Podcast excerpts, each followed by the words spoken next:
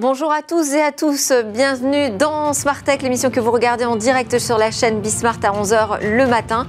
C'est l'émission qui s'intéresse à l'actualité de l'innovation du numérique et on va démarrer avec euh, les annonces Apple, les annonces d'hier soir. On verra, on fera un tour d'horizon, mais on verra surtout ce qu'il est intéressant d'en retenir avec Jean-Baptiste Nicolet, le youtubeur JB de High Collection. Et puis euh, la plus grande partie de l'émission, elle sera consacrée à l'actualité euh, cyber de la guerre en Ukraine. On verra quel est euh, l'état de la menace aujourd'hui, quelles sont aussi les méthodes employées par les pirates, les hackers et les conséquences et impacts sur ce conflit à, tendance internationale. Et puis on retrouvera notre rendez-vous Game Business. Là aussi, on parlera de l'impact de la guerre en Ukraine, cette fois sur l'industrie du jeu vidéo. Et on conclura euh, par une fenêtre euh, ouverte sur demain avec un tout nouveau modèle de voilier qui va être enfin accessible à, la navigation à tous, à tous, c'est-à-dire y compris les personnes en situation de handicap. Mais tout de suite, donc c'est l'interview, on fait un tour d'horizon des annonces Apple.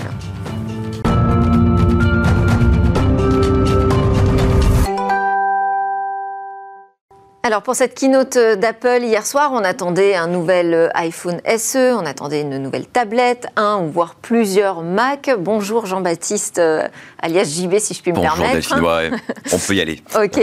Euh, en fait, finalement, on savait tout. Ouais, on savait tout. Tout avait un peu fuité depuis quelques semaines, quelques mois. ça a été confirmé hier. Tout a été annoncé plus de surprise, tout est là. Mais finalement, il n'y avait pas de surprise. C'est peut-être ça la déception. Alors, pas tant que si, quand même, parce qu'on va parler des Mac Studio, du Studio Display tout à l'heure, mais ça reste quand même des surprises, qu'on n'attendait pas du tout Apple sur cette partie-là, en tout cas, et encore moins avec ce nom-là peut-être avec ces prix-là, avec ces technologies, avec ces performances. Voilà, on de ce côté-là, il y avait quand même quelques petites surprises. Ok, on va rentrer dans le détail. C'est vrai que euh, l'annonce aussi était placée sous le signe de la performance, un pic performance, et là-dessus, on n'a pas été déçus non plus. C'était pas une surprise, mais c'était. Mm. Euh, agréable de voir que ça se confirmait sur chacun des produits annoncés finalement. C'est ça, parce que même l'iPhone SE, donc qui est le petit iPhone destiné à ceux qui sont un peu en détachement de la technologie, qui ne veulent pas mettre plus de 1000 euros dans son smartphone, puisque celui-ci coûte 529 euros. Mm. C'est un iPhone qui embarque de la 5G, qui embarque la puissance des iPhone 13. Donc c'est un iPhone ultra performant pour un petit format 4,7 pouces mais avec un ancien design, le Touch ID en façade, à l'inverse de Face ID qu'on peut retrouver sur ces iPhones. Donc ça, c'est un iPhone très Il y a presque un côté vintage finalement dans l'iPhone SE, qui peut séduire. Mais qui séduit toujours certaines personnes qui refusent ou qui ne veulent pas les nouveaux designs avec les encoches, avec les écrans bord à bord. Ceux qui veulent tout simplement un iPhone un peu euh, ancien, parce qu'il y a quand même un design qui date de 2014. Mm. Donc ça date beaucoup dans la technologie pour un design de smartphone. Mais il est là, si Apple le propose, c'est qu'il y a un marché. Oui, puis c'est un design qui est assez efficace aussi. Hein. Mmh, c'est ça. Donc euh, voilà, et en termes de caractéristiques, donc là, euh, tout y est pratiquement. Hein. Tout y est. On a tout ce qu'il faut pour qu'un smartphone dure dans le temps. Et c'est surtout ça la chose aujourd'hui et la force de cet iPhone SE, c'est qu'en plus d'avoir bah, des beaux matériaux, du verre, de l'aluminium, un écran passable, on va dire, en 4,7 pouces parce que ça reste petit pour 2022. Mais surtout, la grande force de cet iPhone, c'est que comme il a une puissance qui est celle des iPhone 13, qui sont des smartphones très haut de gamme, eh bien, il va durer dans le temps et surtout dans 5, 6, 7 ans avec iOS, on pourra continuer à le mettre à jour, on pourra avoir des mises à jour, continuer à l'utiliser sans qu'il soit bridé. Et ça, c'est une grande force d'Apple aujourd'hui, comparé à la concurrence qui parfois s'arrête à 2-3 ans de suivi de mise à jour. Donc cet iPhone SE, en l'achetant aujourd'hui, on peut investir sur le long terme. D'autant plus que donc il est 5G. Ça, c'est aussi la grande annonce. Hein. C'est qu'on a un iPhone SE, donc pas trop cher, euh, avec euh, de la 5G. L'autre annonce, c'était euh, un nouvel iPad Air.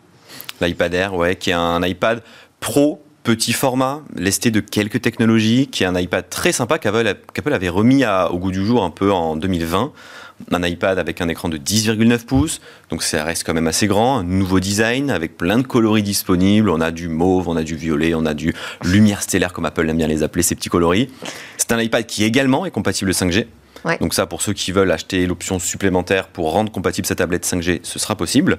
Et c'est surtout une tablette qui désormais euh, quitte un peu ce monde du processeur mobile d'Apple, donc les A quelque chose, mais qui passe sur le processeur que les Mac ont, donc le M1. Le M1. Qui, qui a été annoncé donc en 2020 qui équipe des MacBook Pro, des MacBook Air, des iMac. Bah, désormais, ce petit iPad Air de cinquième génération embarque cette puissance-là. Et le M1, c'était un peu la star, puisque finalement, on n'est pas passé sur un M2, on est resté sur le M1, mais avec un M1 Ultra. C'est ça qui a été annoncé hier soir. C'est ça, ouais. Le M1 Ultra, c'est vraiment deux M1 Max mis un peu euh, ensemble pour encore plus de puissance, mais cette fois-ci pas du tout sur une tablette comme par exemple l'iPad Air 5, mais sur un Mac vraiment dédié pour la maison ou pour les professionnels. Et Apple l'a appelé ce Mac Mac Studio. Donc c'est un studio portable pour la maison, pour ceux qui ont vraiment C'est un besoin. Mac Mini. C'est un un- gros Mac Mini. Ouais. On empile deux ou trois Mac Mini l'un sur l'autre. C'est un gros petit cube au bord, au bord arrondi qu'on pose sur son bureau, qui est rempli de puissance, qui est rempli de ports connectiques. Et ça, c'est une très bonne nouvelle parce qu'on sait qu'Apple, pendant quelques années, avait supprimé petit à petit tous les ports connectiques de ses produits. Ouais. Là, on les a tous. On a des ports SD, des ports Ethernet, des ports HDMI. On a tous les ports qu'il faut aujourd'hui pour des professionnels. Et donc, c'est un petit Mac, voilà, un Mac qu'on va connecter à un écran externe, bien entendu, parce que ce Mac, il est vendu tel quel, il est vendu sans accessoires. Il faut le connecter obligatoirement à un écran externe.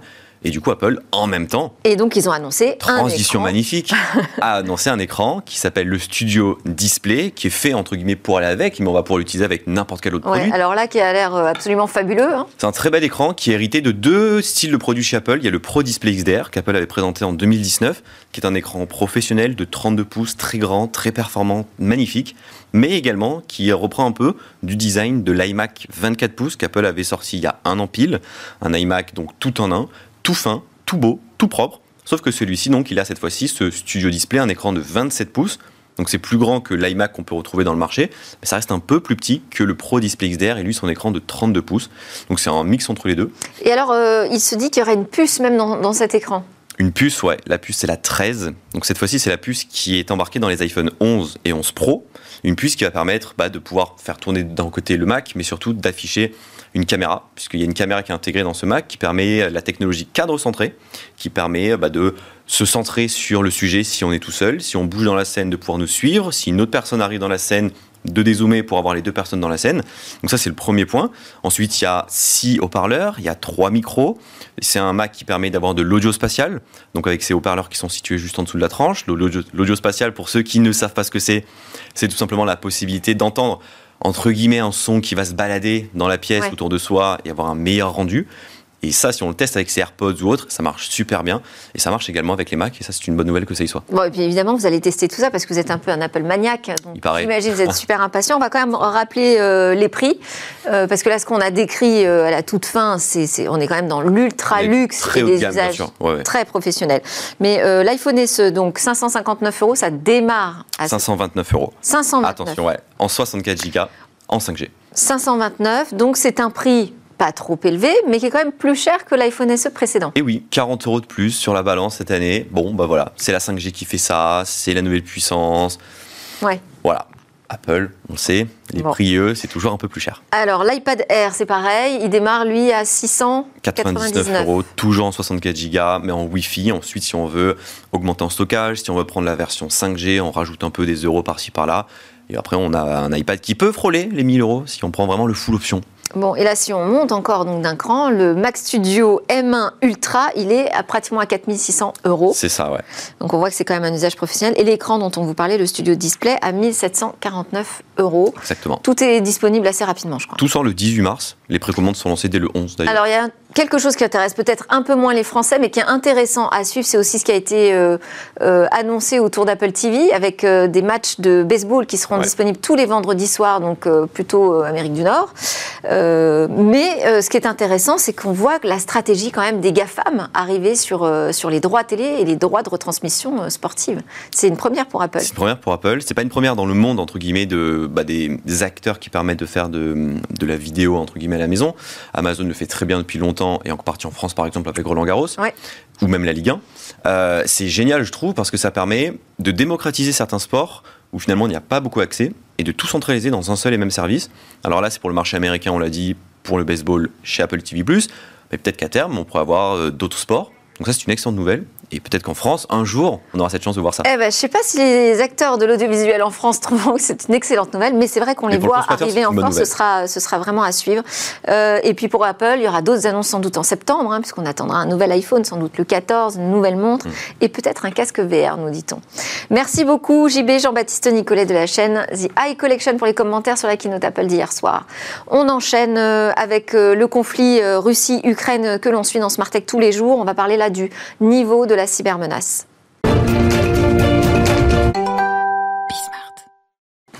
Alors, Ukraine, cette euh, autre guerre qui se joue dans le cyberespace, on va parler des types d'opérations qui sont menées, également des méthodes et des impacts avec euh, trois experts cyber. David Groot, directeur technique euh, pour l'Europe et le Moyen-Orient chez Mendiant, mais je devrais dire, puisque c'est la star du jour dans le, la cybersécurité, hein, je devrais dire chez Google maintenant, puisqu'on a eu une officialisation hier soir du rachat de Mendiant par Google pour 5,4 milliards de dollars. Tout à fait. Bonjour à vous. Bonjour. À côté de vous, Olivier Laurélie, alias euh, Bluetooth, hein, pour ceux qui vous connaissent plus sous ce euh, pseudo quand vous étiez euh, plutôt un hacker, puis consultant cyber. Aujourd'hui, vous êtes responsable sécurité chez Birstech et cofondateur du journal d'investigation en ligne et d'information Hacking Reflet Info. Également avec nous en vision, on aura Jérôme Billois, l'expert en sécurité du cabinet Wavestone, également membre du conseil d'administration du CLUSIF. Hein, c'est l'association de référence aujourd'hui en France sur la sécurité informatique. On va peut-être commencer ensemble, euh, Olivier, avec euh, hier soir euh, cette panne qui a surpris un peu tout le monde sur Spotify et Discord aux, alentours de 19h. Est-ce que vous avez des informations sur les causes de cette panne? Parce qu'évidemment, on pense cyberattaque, mais peut-être être une, est-ce une psychose? Alors oui, on se pose évidemment forcément des questions à la moindre disponibilité aujourd'hui. Euh, on n'a pas spécialement encore d'informations. Je pense que c'est des sociétés qui ont l'habitude de communiquer en plus, donc c'est quelque chose qu'elles vont faire. Euh, maintenant, oui, effectivement, il plane euh, une menace un petit peu plus importante que d'habitude sur des grosses infrastructures et sur des grosses sociétés. Est-ce que c'est euh, de l'ordre de la psychose alors de voir des cyberattaques derrière toutes les pannes, euh, d'après vous, David Groot, ou c'est justifié? Non, je dirais que c'est euh, un petit peu des deux. On est vraiment euh, à mi-chemin entre de la psychose et, la réalité. On est euh, dans une actualité qui euh, fait qu'on s'intéresse à ces éléments-là, qu'on s'intéresse à cette action. Maintenant, des cyberattaques, il y en a tous les jours, tout le temps. Donc l'attribution, comme on l'appelle, être capable de mettre un nom derrière une attaque, ça prend du temps. Et il faut se laisser le temps de regarder, de valider, de confirmer ou d'infirmer, et pas aller trop vite en termes de conclusion. Euh, c'est Discord qui a été le plus transparent, je crois, hein, sur euh, l'annonce de la panne. Ils ont commencé à donner un début d'explication. Oui, ils ont commencé à donner un début d'explication. Maintenant, on ne connaît toujours pas l'impact. Et encore une fois, il y a ce problème de l'attribution et ensuite de l'impact réel, parce qu'on peut avoir un dysfonctionnement pendant un moment, mais ça peut cacher quelque chose de plus grave des fois.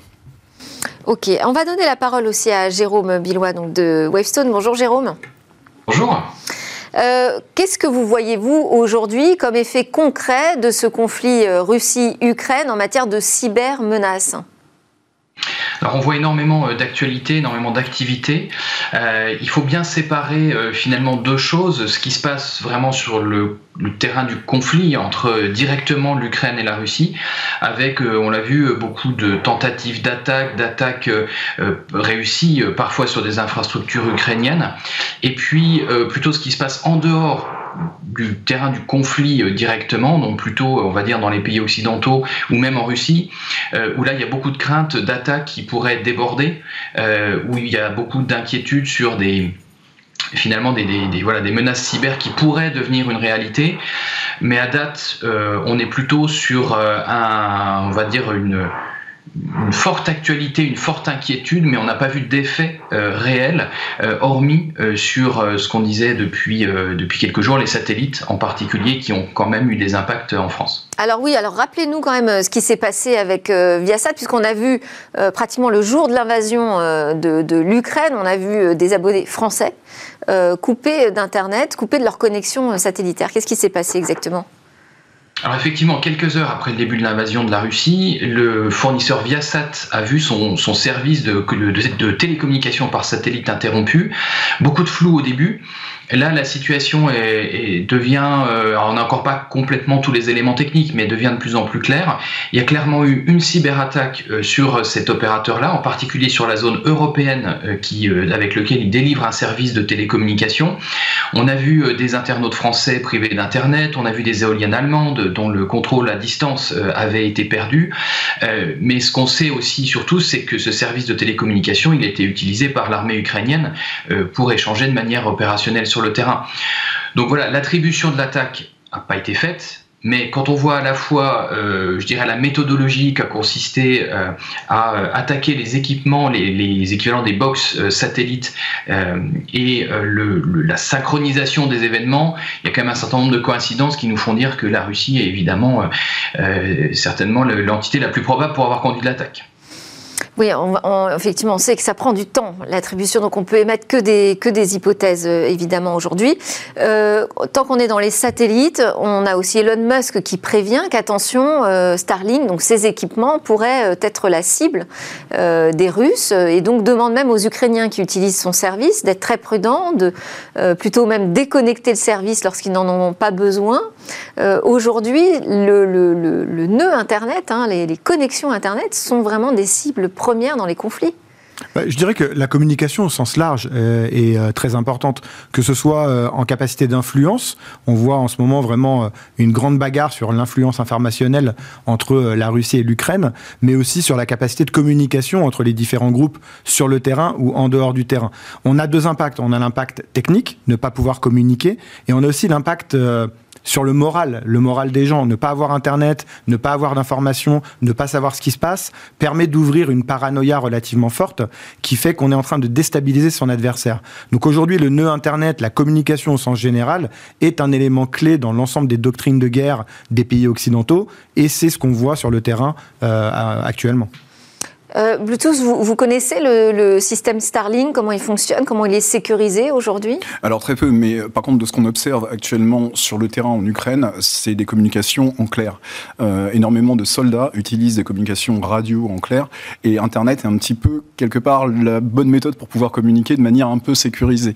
il y a des systèmes de chiffrement sur les, chez les opérateurs satellitaires, et c'est des choses qu'on ne retrouve pas forcément sur les moyens de communication actuels en Ukraine. Donc il y a, il y a serait plus sécurisé aujourd'hui euh, sur le satellite. C'est forcément plus sécurisé que de communiquer par des radios non cryptées. Et ça ne permet pas d'être géolocalisé plus facilement? Alors, si, c'est un petit peu le, même, le même problème, mais en fait, sur de la radio FM, vous allez pouvoir également être, euh, être localisé avec de la triangulation. Donc, quelque part. Difficile d'y échapper. Qu'est-ce qu'on voit comme type d'attaque euh, depuis, depuis le début du conflit qui prend de plus en plus d'importance, qui prend le pas sur les autres attaques? Bah, moi, je dirais qu'on peut le classer en quatre familles, quatre familles de catégories de choses que l'on observe. Euh, il y a des choses qu'on observait déjà avant les attaques, parce que quand on va mener un, conflit comme celui-ci, ça se prépare en amont. Donc il y a des choses qu'on voyait en amont, il y a des choses qu'on voit euh, pendant l'événement, et on en verra peut-être même en aval, en termes de retombées, de, nouveautés, de changements euh, de doctrine, comme je disais tout à l'heure, pour différents États.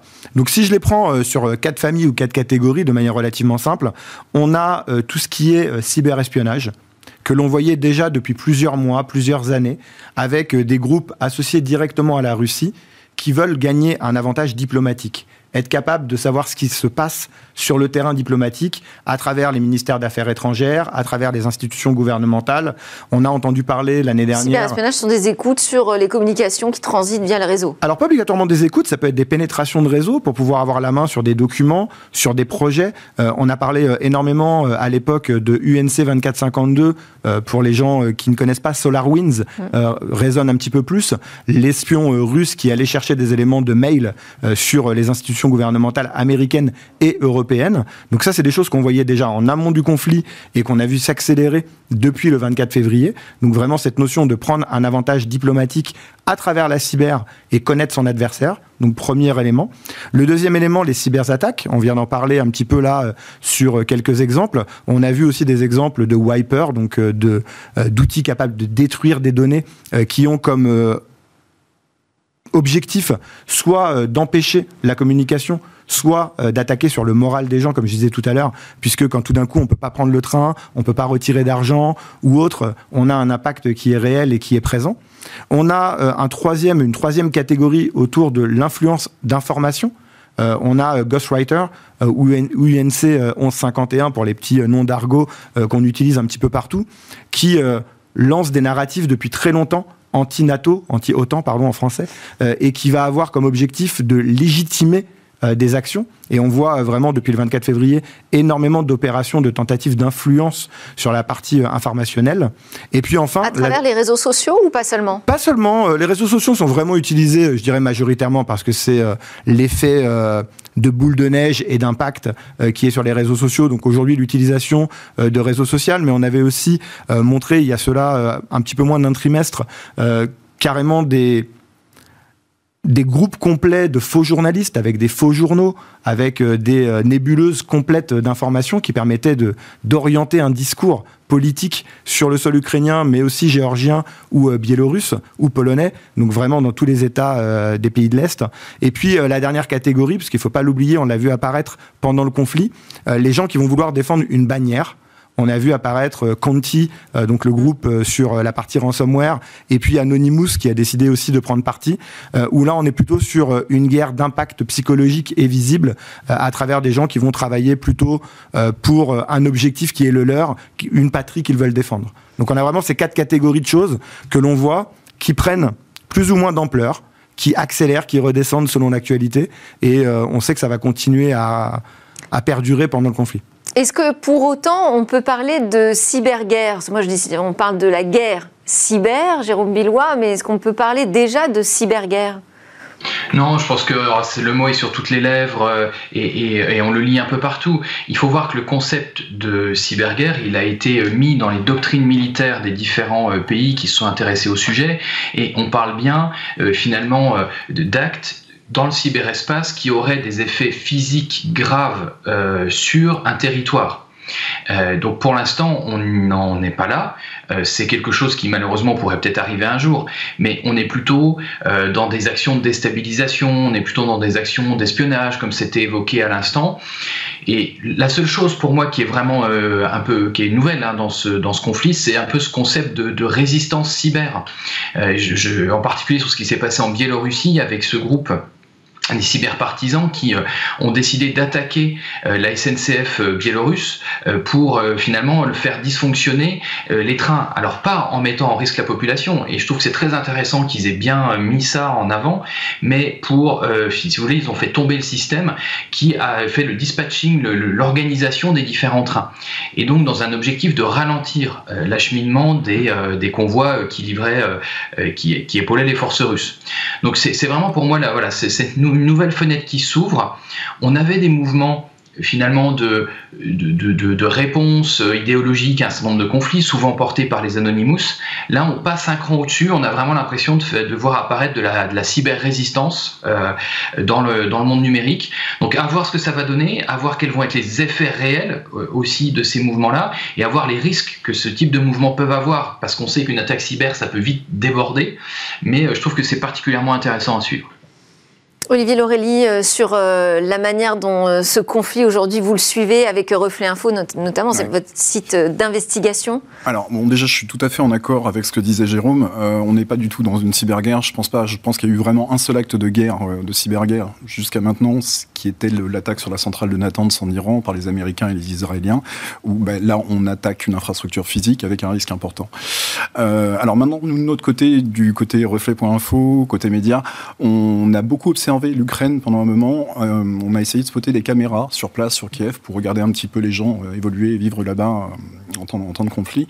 Et on s'est assez rapidement aperçu qu'il y avait beaucoup de caméras de vidéosurveillance qui étaient, qui étaient activées avec des, des accès par défaut, donc admin-admin.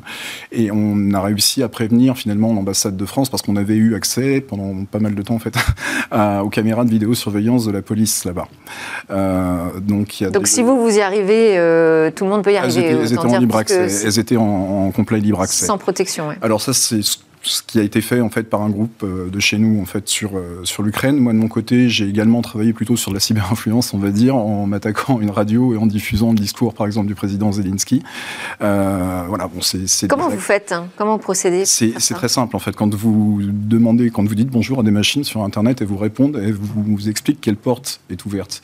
Et en fonction des portes ouvertes, vous arrivez à détecter des équipements. Là, je suis tombé sur un équipement que je connaissais pas trop. Et il se trouve que c'était un le moyen de streamer sur une radio. c'est presque effrayant hein, quand euh, vous nous racontez ça. Ça semble si simple en fait. Euh, parce que si euh, l'infiltration est aussi simple de France vers l'Ukraine pour diffuser des discours ou vers la Russie, on peut imaginer que ce soit la même chose dans l'autre sens. Qu'est-ce qui vous inquiète le plus aujourd'hui dans ce, dans ce conflit, David Groot? Je ne sais pas ce qui m'inquiète le plus. Alors je dirais, euh, pour rejoindre un petit peu ce que disait Jérôme tout à l'heure, euh, le risque vraiment euh, d'impact non, non maîtrisé ou non souhaité. Au-delà d'un acte de cyberguerre avec un impact humain qui pourrait arriver, mais pour l'instant on semble assez loin encore de, de ça, c'est plutôt tous les impacts non maîtrisés, d'avoir quelque chose qui se propage et qui impacte d'un coup des économies au niveau mondial. Et donc dans ce cas-là, de se retrouver dans une activité multi-pays, euh, multi-impact euh, et donc difficile à gérer. Euh, mais d'un côté plutôt positif, je dirais que ce qu'on voit aujourd'hui, c'est une volonté des États en Europe à augmenter leur niveau de résilience et leur niveau de capacité. Donc le fait de voir qu'on a pas mal de portes ouvertes comme ça, qu'on peut avoir beaucoup d'impact sur notre quotidien, a fait prendre conscience à beaucoup d'entreprises PME, PMI, parce que les grands groupes, la plupart du temps, ont déjà une philosophie de sécurité euh, relativement forte. Mais on est un monde de PME, quelques temps qu'on parle de la prise de conscience, mais visiblement, il y a toujours des portes euh, ouvertes, euh, il y a toujours des façons de s'infiltrer assez simples. Est-ce que dans ce contexte où la Russie aussi parle de sa déconnexion d'Internet, finalement, hein, ça va devenir plus compliqué de créer des infiltrations et de, de se battre avec les mêmes armes? Alors, il faudrait déjà qu'ils y arrivent pour l'instant, c'est assez limité. On sait qu'ils ont mené des, essais l'été dernier pour euh, essayer d'isoler l'Internet russe. Euh, encore une fois, c'est pas de faire en sorte que l'Internet ne fonctionne plus là-bas, mais c'était vraiment de l'isoler des autres pays. Euh, on ne sait pas à quel point ils ont réussi à le faire, on ne les a pas vus totalement déconnectés, mais effectivement, ça pourrait déjà d'une part gêner le renseignement militaire, et puis ben, gêner les réponses, les réponses sur cette petite guerre de, de cyber-influence, on va dire. Un point peut-être juste à, Vous voulez aussi faire réagir Jérôme Billois là-dessus. Je vais laisser Jérôme après, mais juste, juste un point rapide là-dessus. Aujourd'hui, euh, la volonté qu'a la Russie depuis quelques jours, ou en tout cas les communications qu'on voit, n'est pas vraiment de s'isoler d'Internet. Hein. C'est vraiment plutôt euh, de diminuer sa surface d'attaque de l'extérieur. Donc d'essayer d'avoir moins de, de points d'entrée venus de l'extérieur pour éviter des belligérants extérieurs de rentrer sur l'Internet. C'est vraiment différent de, c'est ça le, côté le, le, point le plus préoccupant. on va couper plutôt des banques et, euh, des ministères, comme, euh, comme l'a fait le, ministère de la Défense russe. On, il n'était plus accessible pendant, il n'est toujours pas d'ailleurs accessible depuis une IP. Des opérateurs critiques. Autre que la Russie. Autre que la Russie, Jérôme une réaction là-dessus? Oui, alors moi ce qui m'inquiète le plus, c'est euh, avant tout euh, le, sort des populations euh, sur les terrains touchés, qui est, absolument horrible.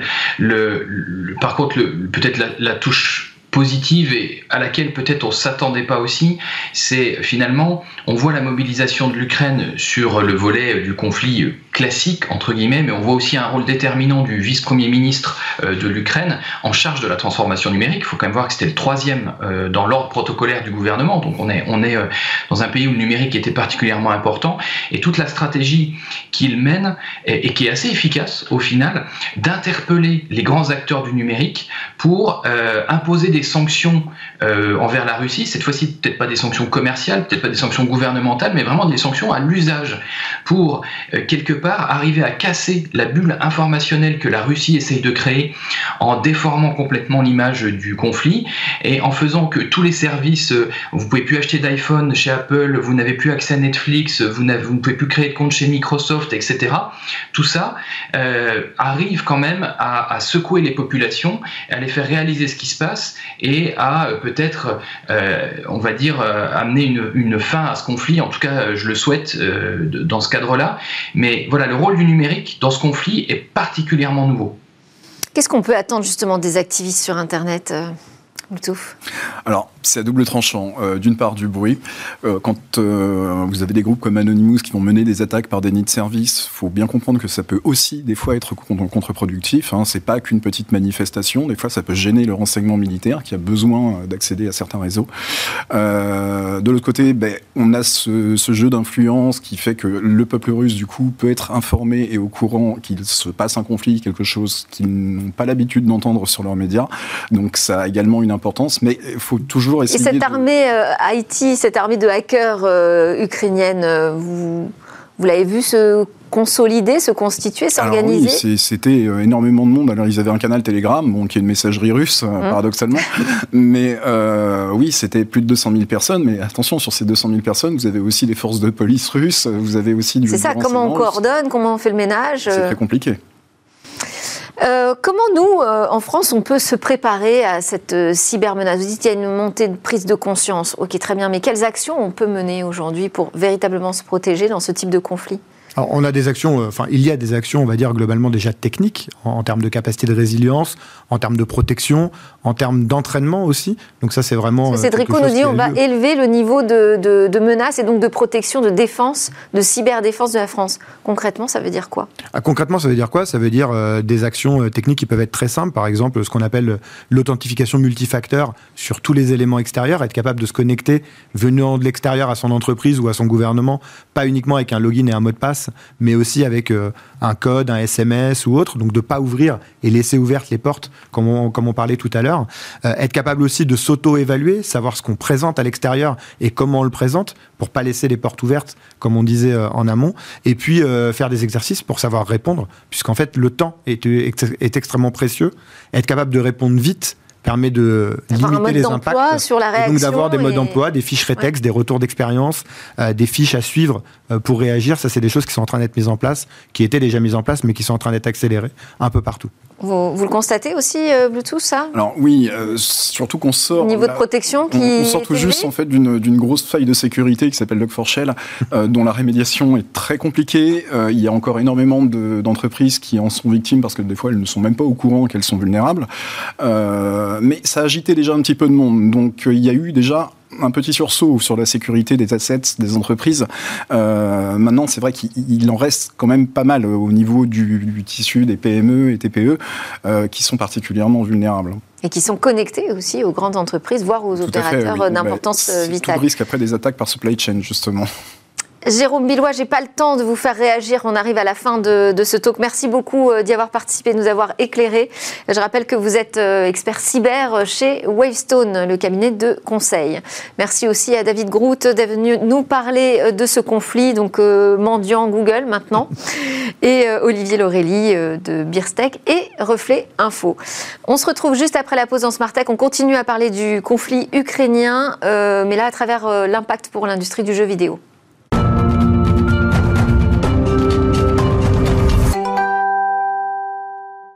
Vous êtes bien sur le plateau de Smart Tech, l'émission que vous regardez à 11h euh, le matin sur la chaîne Bismart. Cette euh, édition euh, quotidienne dédiée au monde de l'innovation et du numérique entre dans sa deuxième partie et c'est le moment de parler game business avec Guillaume Monteux, le président de Gatsby, société spécialiste de l'in-game advertising.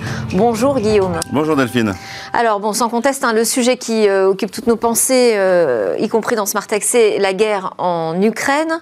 on questionne, nous, tous les jours ce versant numérique et euh, du cyberespace. Mais là, vous allez euh, nous parler des impacts aussi pour euh, l'industrie du jeu vidéo. Malheureusement, oui, la guerre a, des impacts sur l'industrie du jeu vidéo. Et je vais commencer par dire qu'évidemment, je suis totalement solidaire du peuple ukrainien. c'est peut-être une évidence, mais ça va toujours mieux en le disant. Alors oui, je voulais parler de cette guerre parce que cette guerre euh, a des impacts sur l'industrie du jeu vidéo, même si évidemment c'est secondaire par rapport à tout ce qui peut se passer évidemment sur le terrain et, et, et, dans, et dans, nos vies, mais quand même euh, les, les, les, impacts sur cette industrie qui est la première industrie culturelle du monde sont réels. Pourquoi? Parce que bah, la Russie c'est un gros pays euh, du jeu vidéo et que le jeu vidéo est aussi une industrie qui est significative en Ukraine. Mais justement, qu'est-ce qui représente aujourd'hui sur l'échiquier mondial du, du business du jeu? Alors dans cette région du globe, c'est toujours un peu compliqué d'avoir des chiffres des chiffres vérifiés, mais si on part du fait que la Russie, c'est un pays de 145 millions d'habitants et qu'on estime que euh, le taux de pénétration d'Internet est de l'ordre de 70%, on peut aussi estimer le fait qu'en Russie, il y ait 80 millions de joueurs. Ce qui en fait euh, un pays dans les dix premiers au monde euh, en termes de joueurs. Et la société d'études Statista a, estimé le marché du jeu vidéo en Russie euh, à 3 milliards euh, de dollars. 3 milliards de dollars, là aussi, ça le place euh, dans les 10 premières nations du monde aussi dans l'industrie du jeu vidéo. Donc, c'est un gros marché pour le jeu vidéo, la Russie. L'Ukraine un peu moins, un pays de 44 millions d'habitants. Donc si on prend les mêmes ratios, on arrive à à peu près à 25 millions de joueurs. Donc là, un petit pays, mais ce qu'on peut noter, c'est que les ingénieurs ukrainiens sont extrêmement bien formés, et que parallèlement à ça, bah, le niveau de vie en Ukraine, il est quand même beaucoup plus faible qu'en France. Hein. Le SMIC en Ukraine, il est en dessous de 200 euros par mois, euh, ce qui fait une grosse différence avec la France. Et donc, des gens bien formés, pas très chers, ben on va retrouver énormément de studios de jeux euh, en Ukraine, euh, et puis énormément de groupes internationaux aussi qui ont des opérations en Ukraine. C'est le cas d'Ubisoft, qui a deux grosses filiales, euh, typiquement à Kiev et à Odessa. Et là, il y a quand même des choses hein, qui se passent évidemment en ce moment. Mais c'est aussi le, le, le cas d'une société israélienne qui s'appelle Plerium, qui a plus de 700 personnes euh, en Ukraine. Et alors, qu'est-ce qu'ils font pour euh, protéger leurs équipes aujourd'hui en Ukraine D'abord, ils communiquent énormément sur le fait que la situation est suffisamment grave pour avoir la full attention de ce qu'on appelle la, maison mère. Et puis, il y a des actions qui sont faites euh, par ces maisons mères, notamment par, Ubisoft. Première des choses, relocalisation du personnel. Tout le monde part à l'ouest, pardon, et puis euh, dans les pays, j'ai envie de dire, limitrophes. Ça, c'est un. Deux, autant que faire se peut, toutes les industries et les éditeurs de jeux payent des, salaires en avance euh, à tous leurs employés. Pourquoi? Parce que pour leur permettre effectivement de devoir venir et, de mieux s'organiser. Et puis malheureusement, bah, tous les projets en production sont arrêtés pour que les employés puissent, prendre soin d'eux-mêmes. Donc première chose, de la communication, et de l'action très concrète vis-à-vis -vis des employés. Deuxième des choses, c'est que certains éditeurs s'engagent à reverser une partie significative de leurs gains euh, des jeux vidéo euh, directement aux Ukrainiens via des ONG. Troisième des choses, eh bien, il y a d'autres éditeurs ou des, éditeurs de, jeux qui font des dons carrément euh, aux Ukrainiens. Euh, pour Unity, le moteur de, de, de rendering, c'est plus de 600 euh, 000 dollars. Supercell donne plus d'un million euh, de dollars. Donc c'est une véritable chaîne de, solidarité qui, s'organise pour les Ukrainiens. Euh, et ces donations sont faites principalement via des ONG, donc typiquement la Croix-Rouge locale ou le Haut Commissariat aux réfugiés des Nations Unies. Et si on regarde du côté des joueurs, il y a une mobilisation qui s'organise? Oui, parce qu'il n'y a pas que les sociétés qui peuvent aider les Ukrainiens. On peut tous aider les Ukrainiens et il y a un bon nombre de personnes dont je fais partie euh, qui appellent l'ensemble des joueurs du monde entier à jouer aux jeux ukrainiens, en fait, pour découvrir les studios et pour découvrir euh, leurs jeux. Et je voudrais ici, si vous me le permettez, citer quelques grands studios ukrainiens. Avec plaisir. À commencer par Frogwares, euh, qui est connu pour les jeux Sinking City et les jeux de Sherlock Holmes, qui ont fait quand même leur petit carton sur Steam récemment. Une, un, une, société qui s'appelle The Serpent Rogue, qui a fait un jeu éponyme. L'éditeur Vostok Games, euh, qui est connu pour ses jeux un peu glauques, euh, Fear the Wolves et Survivarium, si vous aimez bien le genre, là vous allez vous régaler aussi sur Steam très gros studio de jeu qui s'appelle 4A Games, qui a fait l'excellent Metro Exodus, qui a été un, succès, j'ai envie de dire, mondial, euh, pas l'année dernière, mais l'année d'avant.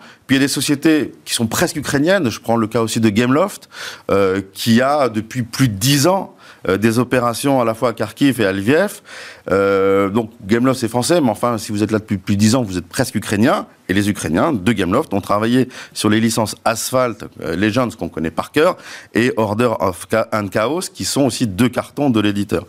Donc vous voyez, il y a quand même des gros studios là-bas euh, qui pèsent et euh, auxquels on peut, nous tous, euh, entre guillemets, prêter attention pour, pour jouer à, leur jeu et acheter, entre guillemets, euh, leur jeu. Je voudrais aussi citer le fait que l'European Game Developer Federation a évidemment condamné euh, l'exaction de, de la Russie sur l'Ukraine tout comme notre euh, syndicat national des jeux vidéo, le SNJV en France, euh, tout récemment. Mais de toute façon, ça dépasse les frontières européennes hein, aujourd'hui, cet euh, élan de solidarité. Absolument. Même les Chinois, mmh. entre guillemets, euh, euh, viennent plaider en faveur des Ukrainiens, à l'instar de Tencent. Euh, ça peut surprendre, mais voilà, même, même, même les acteurs, entre guillemets, pourrait politiquement être allié avec la Russie, euh, condamne ce qui se passe là-bas. Et alors, qu'est-ce qui se passe du côté russe, ou euh, pas forcément que des éditeurs russes, mais même des éditeurs qui ont des équipes en Russie? Alors là, le gros problème, c'est de payer les employés. Parce qu'il y a un embargo sur les banques. Ouais. Et le rouble, il, il s'écroule. Donc il y a, il y, a vraiment, euh, il y a vraiment un problème, d'autant que la Russie, comme je le disais, est un gros pays, entre guillemets, dans le domaine du jeu vidéo. Rappelez-vous Tetris, Qui ne connaît pas Tetris. Et puis il y a un autre jeu qui est aussi très très connu de toute une génération qui s'appelle IL2 euh, Stormovic et qui est un jeu d'avion qui a été euh, pendant très longtemps l'alternative à Flight Simulator 2. Euh, en Russie, en Biélorussie, il y a des très très gros éditeurs, à, l'instar de Wargaming qui fait euh, le jeu World of, World of Tank et Wargaming emploie aussi plus de 600 personnes en Ukraine Comment ils font? Eh ben, Comment ils font? Ils condamnent et puis eux aussi, ils ont fait un don de plus d'un million de dollars aux ONG euh, euh, ukrainiennes. C'est assez compliqué pour un acteur étranger de euh, pénétrer le marché russe. D'une part parce que le marché russe se protège, et puis d'autre part parce que dans les jeux vidéo, les méchants, c'est plutôt les bad guys, c'est plutôt des Russes euh, qui sont plutôt dépeints comme étant bagarreurs portés sur la vodka. Guillaume, je ne peux plus vous arrêter, je sais, mais euh, merci en tout cas de nous avoir euh, montré comment cette guerre pouvait aussi impacter l'industrie du jeu et comment l'industrie du jeu se mobilisait face à ce conflit. Merci Guillaume Monteux, président de Gazmi. C'est l'heure de notre découverte de l'innovation du jour, un voilier accessible au handicap.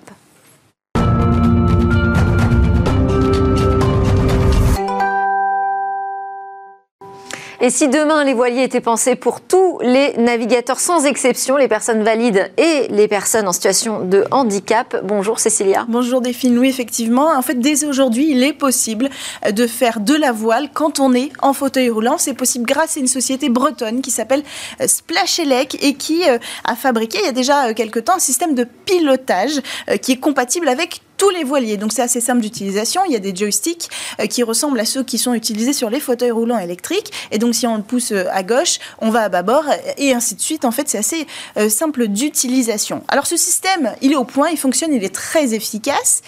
Mais la société veut aller encore plus loin. Elle veut pas faire un nouveau système, elle veut faire tout un bateau qui sera complètement adapté à ces personnes-là pour leur donner une vraie autonomie en mer. Ça, c'est l'objectif, c'est-à-dire pas seulement naviguer euh, sur la mer, mais aussi embarquer, partir seul, pouvoir se déplacer sur ce bateau, utiliser la table à manger, utiliser les toilettes, sécuriser euh, le fauteuil. Et pour ça, il fallait tout reprendre à zéro. Et alors, comment s'y prend cette entreprise française? Alors, grâce aux outils numériques, c'est assez intéressant. Pour être sûr que tout ça fonctionne, les ingénieurs, ils ont euh, mis au point virtuellement un bateau de 10 mètres de long, adapté aux personnes en fauteuil roulant.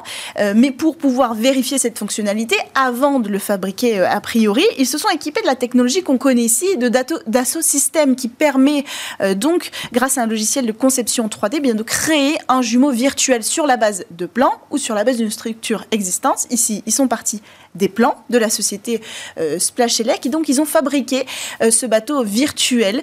Et ensuite, euh, les ingénieurs de la société ont fait appel eh bien, à des personnes en fauteuil roulant pour qu'elles puissent tester la manœuvrabilité de ce bateau. Donc, on leur a mis un casque de VR sur leur tête et puis on les a invités à, à, naviguer sur ce bateau virtuel grâce à Dassault Systèmes. Et donc, ils ont pu tout tester, l'embarcation dans la mesure du possible, évidemment, avec les dimensions retranscrites du fauteuil, l'embarcation, le déplacement, etc. Et ensuite, ils ont fait un retour aux équipes pour leur dire oui, c'est possible, on peut sécuriser le bateau, on peut se déplacer. Et puis évidemment, il y aura toujours ce même système de pilotage qui fonctionne bien, qui sera euh, intégré.